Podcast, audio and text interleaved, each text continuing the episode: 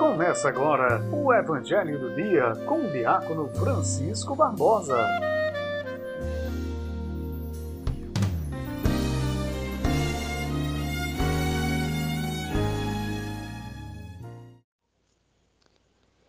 Que não me intimide o grande número de adversários de Jesus. Nesta segunda-feira, início de mais uma semana, 31 de janeiro, a nossa igreja nos traz o Evangelho de São Marcos, no seu capítulo 5, do versículo 1 ao 20. Naquele tempo, Jesus e seus discípulos chegaram à outra margem do mar, na região dos Genazarenos. Logo que saiu da barca, um homem possuído por um espírito impuro, saindo de um cemitério, foi ao seu encontro. Esse homem morava no meio dos túmulos e ninguém conseguia amarrá-lo, nem mesmo com correntes. Muitas vezes tinha sido amarrado com algemas e correntes, mas ele arrebentava as correntes e quebrava as algemas, e ninguém era capaz de dominá-lo. Dia e noite ele vagava entre os túmulos e pelos montes, gritando e ferindo-se com pedras.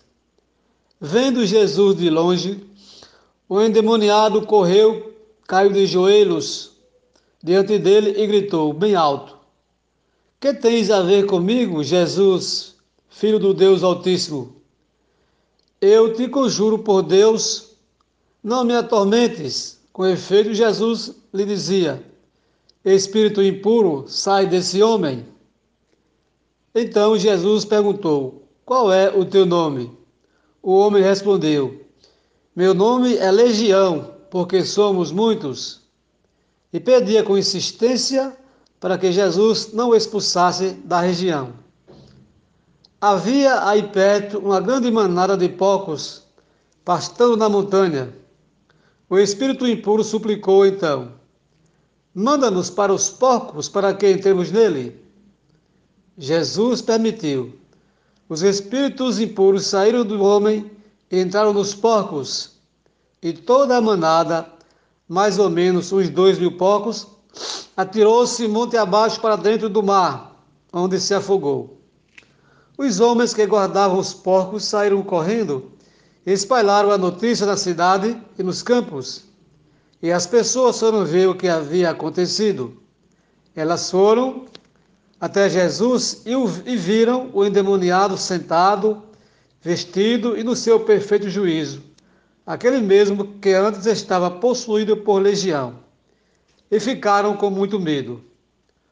Os que haviam presenciado o fato explicavam-lhe o que havia acontecido com o endemoniado e com os porcos. Então começaram a pedir que Jesus fosse embora da região. Enquanto Jesus entrava de novo na barca, o homem que tinha sido endemoniado pediu-lhe que o deixasse ficar com ele. Jesus, porém, não permitiu.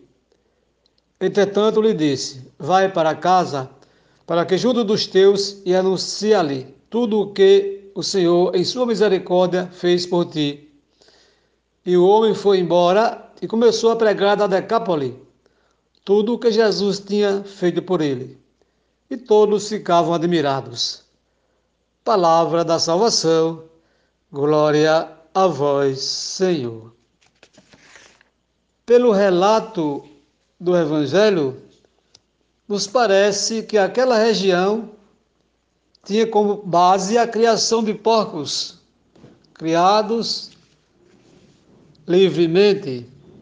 E é nesse contexto que Jesus vai ao mundo impuro e alienado da morte, aqui representado também pelos sepulcros, dos forças em ação.